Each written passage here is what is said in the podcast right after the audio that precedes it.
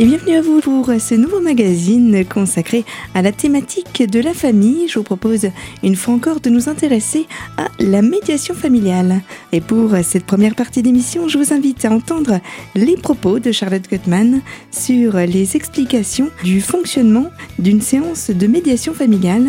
Elle abordera également les descriptifs des différentes raisons qui interviennent lors d'une orientation dans ce domaine. Il y a plusieurs étapes euh, dans un premier temps, les personnes euh, peuvent venir faire un entretien d'information qui en général dure moins d'une heure et qui permet à ces personnes d'avoir un temps d'écoute par rapport à leurs leur euh, difficultés du moment, qui permet également de clarifier la demande de la personne. Donc ça, c'est le médiateur qui, avec ses techniques, euh, son professionnalisme, va permettre de mettre en avant la demande euh, quand elle n'est pas claire.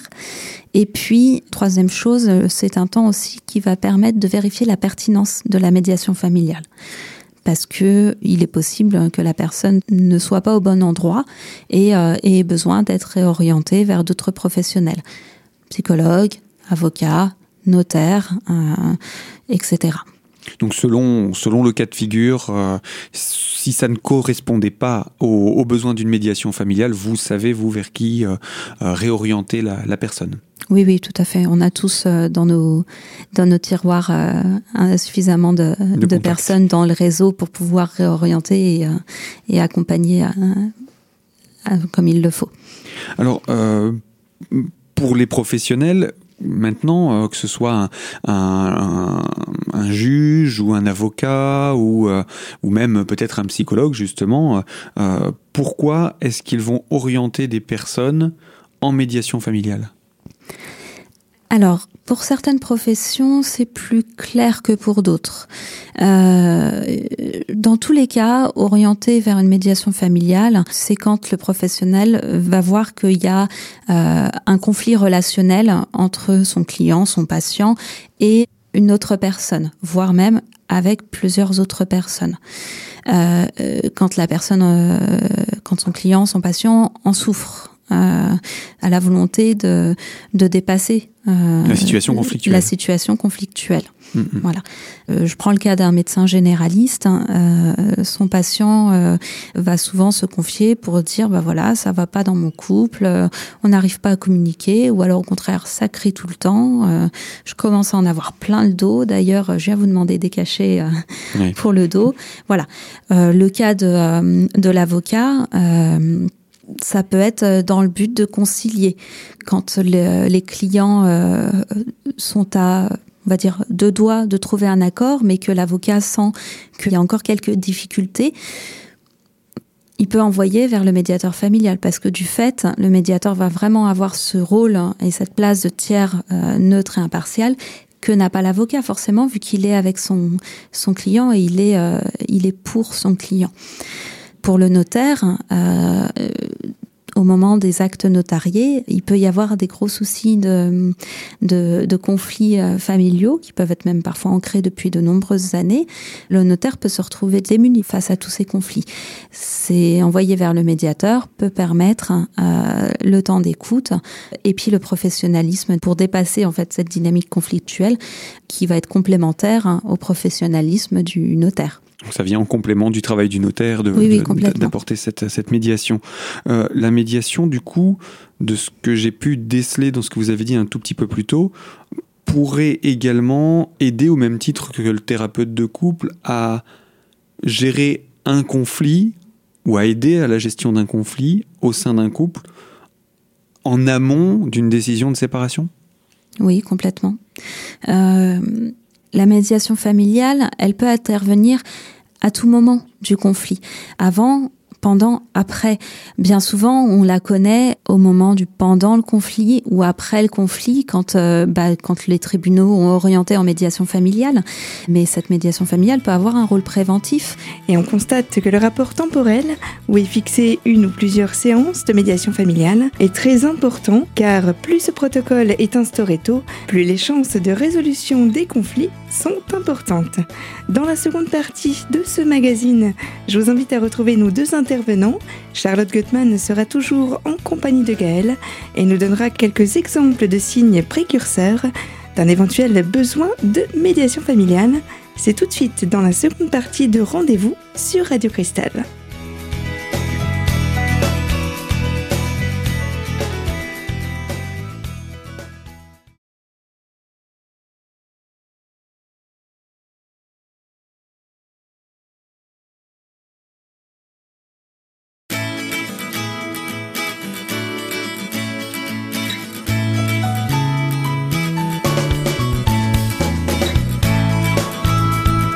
Et de retour pour le second volet de ce magazine, toujours sur Radio Cristal, je vous invite à retrouver sans plus attendre les propos de Charlotte Gottman, médiatrice familiale. Notre invité du jour illustre pour nous quelques-uns des comportements révélateurs à prendre en considération afin d'optimiser la mise en place d'une séance de médiation familiale. Une personne qui sent que, euh, que dans son couple ça commence à, à pu aller, qui a du mal à aborder certains sujets, qui se retrouve confrontée à à quelqu'un euh, qui euh, qui s'énerve vite euh, quand il commence à penser que c'est la faute de l'autre. tout ça sont des signes qui peuvent alerter et dire il serait peut-être pas déconnant d'aller voir un médiateur parce que plus le, conflit est traité et dénoué tôt et, et plus il est facile à, à surmonter et à dépasser. Or, la médiation familiale a aussi ce rôle préventif euh, qui, est, euh, qui est méconnu. Il n'y a pas d'âge pour faire appel à un médiateur familial? Absolument pas. un ado qui est en, en difficulté euh, relationnelle avec son ses parents peut très bien demander l'accompagnement d'un médiateur pour euh, traiter de certains sujets avec ses parents. Dans ce cas-là, il passe par une assistante sociale Comment oh ça non, se passe? même pas. Il peut appeler le médiateur directement. Il n'y a pas de souci. Euh, et ça va aussi dans le sens inverse. Un, un parent qui est en difficulté relationnelle avec son adolescent peut contacter un médiateur et euh, entamer un travail de, de médiation familiale avec son, son adolescent. Alors maintenant qu'on a parlé de tout ce que c'est que la médiation familiale, peut-être pour apporter un peu de, de poids ou de, de, transparence au, métier de médiateur, quel, J'imagine qu'il doit y avoir des contraintes. On a parlé d'entretien confidentiel, etc. Euh, quel est le cadre, le cursus de formation? Peut-être on pourrait euh, prendre votre exemple qu'on suit pour pouvoir devenir médiateur familial. Alors là, il y a deux choses à développer. Il y a effectivement le cadre hein, de la médiation familiale et puis il y a toute la formation qui amène à ce métier. Est-ce qu'il y a un des deux sujets que vous souhaitez qu'on traite en premier? On peut déjà pour rappeler le, cadre de ce qu'est un médiateur familial et quelles sont ses prérogatives, ça peut être bien de le, rappeler, puis ensuite de voir le parcours pour devenir médiateur familial. D'accord. Alors, le cadre de la médiation familiale euh, est déontologiquement très strict. Déjà, il faut la volonté de tous les partis. Ça n'empêche pas qu'un des partis peut venir en premier, s'informer et euh, voir avec le médiateur comment faire venir l'autre parti. Mais il y a cette volonté, cette libre adhésion de tout le monde. Ensuite, le médiateur familial travaille dans un espace-temps euh, bien spécifique. Les moments de rencontre de médiation familiale durent entre une et deux heures selon le type de sujet abordé. Euh, il y a un paiement de la séance de médiation, donc ça qui est variable euh, selon qu'on soit sur euh, des associations conventionnées ou non, ou alors avec un médiateur libéral. Euh, le médiateur est une personne neutre, impartiale.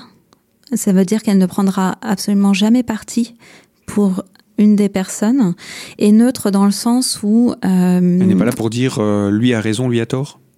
Ah oui, bah, complètement. Le, le médiateur n'a d'ailleurs aucun avis. Mhm. Euh, on ne doit pas donner notre avis sur telle ou telle euh, solution, tel ou tel accord, telle ou telle idée. C'est bien de la responsabilité des personnes de trouver leur propres solutions qui leur conviendront. Et là, le médiateur accompagne ces personnes à trouver les solutions, mais jamais ne donne son avis ou jamais ne donne de conseils. Mhm. Le médiateur familial est neutre, euh, indépendant de toute structure, de toute valeur euh, ou pression extérieure. Il ne dévoilera jamais la confidentialité euh, des entretiens au juge. Il n'imposera jamais de médiation à des personnes sous commande d'une association ou d'une institution qui aurait pu envoyer ces personnes en médiation etc. Il a vraiment cette indépendance et cette neutralité. Donc ça veut dire aussi que ça permet à l'individu de décider si oui ou non il veut suivre cette médiation ou pas. complètement. C'est un choix qui doit être personnel. Mmh. Et donc, quel est le, maintenant le, parcours? Comment est-ce qu'on se forme pour devenir médiateur familial? Et puis, de par là, quel a été votre parcours?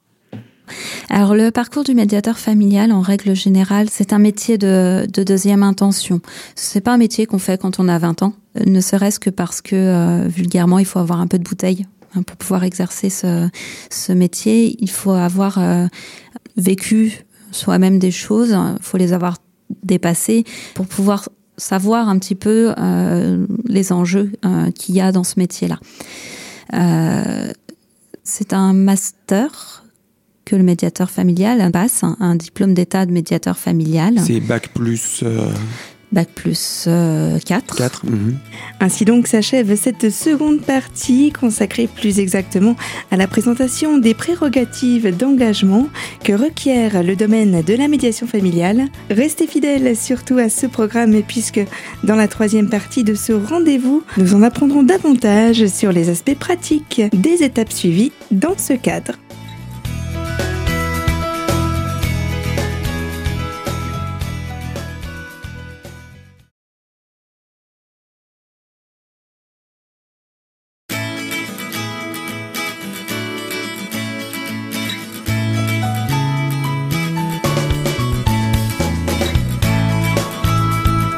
De retour sur les fréquences de votre radio locale Radio Cristal, nous retrouvons Charlotte Gutmann, médiatrice familiale, toujours au micro de Gaëlle.